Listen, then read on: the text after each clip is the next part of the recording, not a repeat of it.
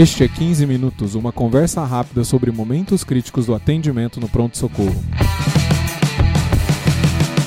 Este é o podcast da Residência de Medicina de Emergência do Hospital das Clínicas da Faculdade de Medicina da USP. Este é o episódio 43 e é patrocinado pelo curso de Medicina de Emergência. Conheça mais no link www.emergenciausp.com.br/curso. Eu sou o Dr. Júlio Marchini e para este episódio está aqui comigo o Dr. Rodrigo Brandão, supervisor da Residência de Medicina de Emergência e do Pronto Socorro do Hospital das Clínicas. Tudo bem, Dr. Rodrigo? Tudo bem, Júlio.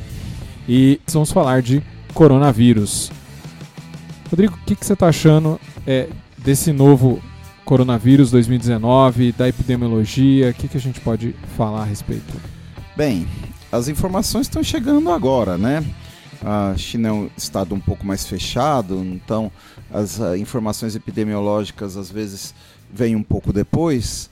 Mas o que, que, o que, que a gente já viu até agora? Você tem basicamente uma publicação no New England que é basicamente detalhando como foi o isolamento do, do vírus. Você tem depois uma outra série de casos de, do lance de 99 casos, outra série de casos de 41 41 e mais duas publicações uh, de, de pacientes fora da, da, da, da zona da, da epidemia e uma outra publicação com mais alguns casos assim. Então, na verdade, a gente não tem muita coisa. O que eu vi até agora mostrou um coronavírus que matou teve uma letalidade proporcionalmente menor do que o do que o SARS e, e, e do que o MERS letalidade descrita de 2,1%, mas com uma efetividade muito maior.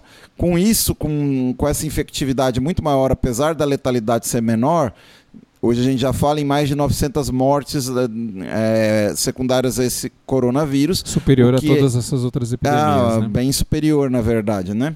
É, mas o que me parece é que é um vírus que atingiu muita gente ali. A gente não sabe a, a, a taxa de ataque do vírus ali. O primeiro, um dos primeiros casos é, descritos do vírus, a descrição é que ele causou 14 novas, novas doenças né, a partir de um caso.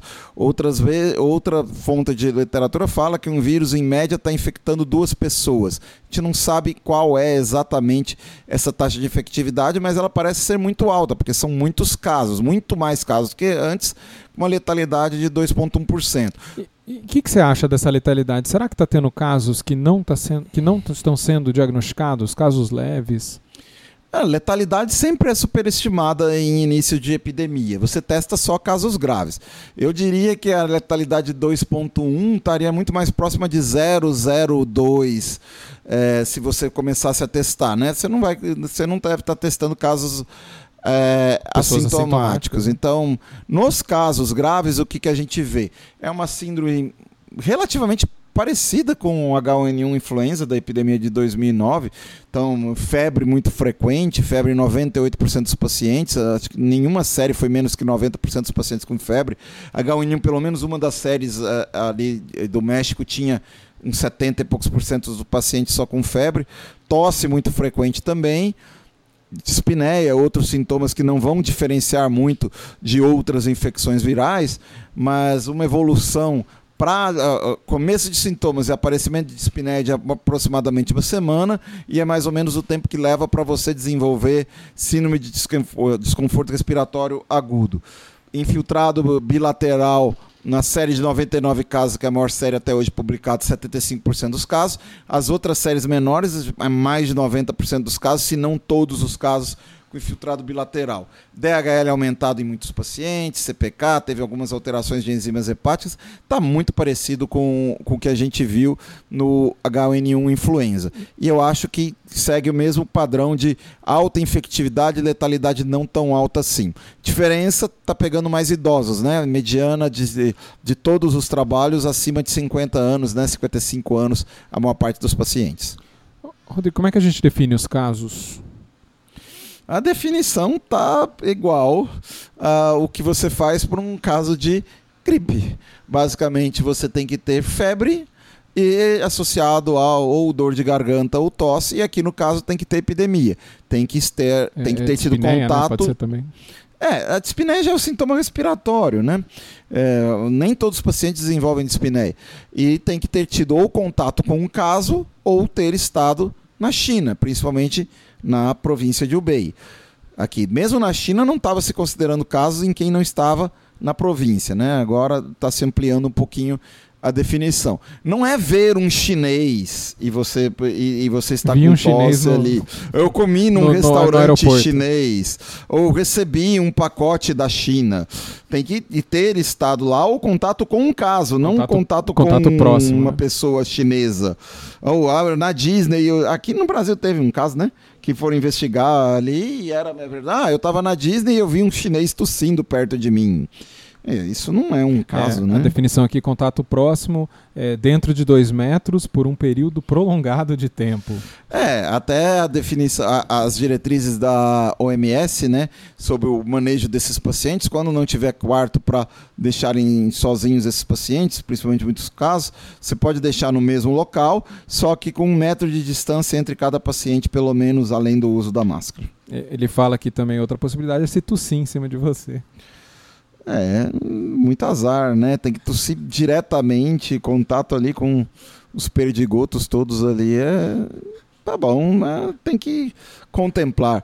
A diretriz da OMS ela é bastante ampla uh, e usa, na verdade, poderia só dizer, vá, olha lá a diretriz de síndrome de desconforto respiratório agudo e de sepse e lembrar de usar equipamento de proteção individual, estava lá a diretriz, né? Porque por enquanto não se sabe tanto sobre a doença para fazer uma diretriz.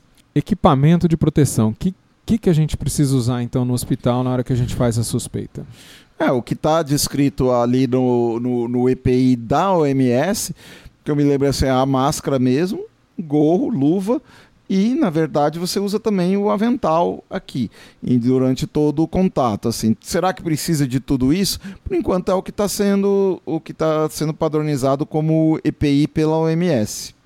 Pelo menos é o que eu me lembre ali. Não sempre se tinha alguma outra, alguma outra peculiaridade, mas não era isso. O EPI era isso para esses casos. Procedimentos que geram aerosol, como intubação, é, manipulação próxima aí, de via aérea. Isolamento, né? E aí usar a N95. A, máscara N95. Mas a princípio é, é, é transição por gotícula, né? Então, é, não necessariamente precisaria de quarto isolado. Tanto que eles aceitam você colocar em quartos suspeitos desde que um metro ali. É óbvio que numa situação de epidemia, se você tiver local para isolar, melhor do que, do que não isolar. Mas é, sempre tem limitações nesses casos, né? Bom, a gente atende um caso desses, acredita que seja é, baixa complexidade, e eu vou liberar esse paciente, o que, que eu oriento ele? Ó, essa é uma discussão. É, inclusive a comissão do comitê de crise aqui. É, tem uns que acham, vamos internar todos os casos suspeitos. É complexo, porque vai ter bastante. E e você começa a expor a equipe médica a riscos ali. Teve um dos trabalhos que foram publicados é, toda agora. Equipe, né? Toda são, equipe multiprofissional. São trabalhos de aquisição nosocomial principalmente de equipe médica, né? É, esse negócio é altamente infectivo. Se você começar a colocar dentro do hospital os casos não graves, vai infectar a equipe, a equipe de enfermagem e, e, equipe médica também, de, às vezes de forma desnecessária. Então, o caso grave, na diretriz da OMS, não está recomendada internação para esse paciente. Identificou, é uma gripe ali, não tem estômago respiratório. O caso não grave, né? É, não tem pneumonia, que pneumonia já começa a entrar na, numa das matizes do quadro grave, né? O quadro grave pode ser a pneumonia, pode ser choque séptico, pode ser a sepse, pode ser a síndrome de desconforto respiratório, e mesmo a pneumonia é dividida em não complicada e complicada, baseada em parâmetros como frequência respiratória, saturação e tudo isso. Mas a pneumonia já entraria entre num espectro grave. Aquele que não tem pneumonia, não tem desconforto respiratório,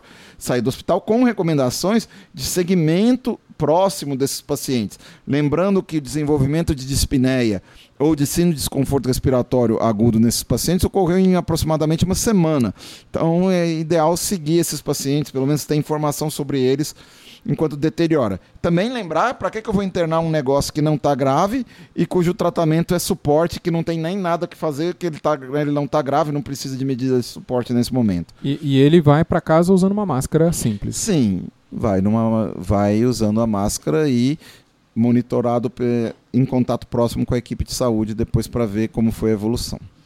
Até a saída de resultado de pesquisa por RT-PCR do vírus. Agora, nos casos graves, o que, que a gente oferece para esses pacientes? É suporte. Nada diferente do que oferece para qualquer síndrome de desconforto respiratório agudo. Então, se você vai ler a, a, a diretriz da OMS, eles poderiam lá escrever, ah, vejam diretrizes de síndrome de desconforto respiratório agudo, porque não tem nada diferente.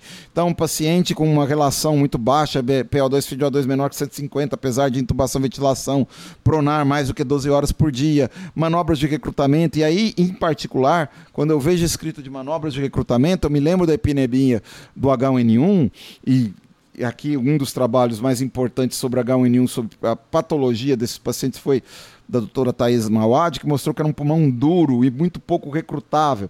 E todo mundo, na época da epidemia do H1N1, achou que era um gênio e que ia resolver o problema. Né? Então, uns inventaram de fazer a diálise precoce e outros inventaram de fazer o recrutamento. Eu te falo que eu tive, na nossa casuística aqui que a gente publicou do, do HC, pelo menos cinco pneumotórax é, muito associados a vamos recrutar o pulmão. Não sei se é o caso no coronavírus, mas eu tomaria cuidado com manobras audazes de recrutamento nesse paciente. Não tem tratamento específico, né? Não. Estão testando.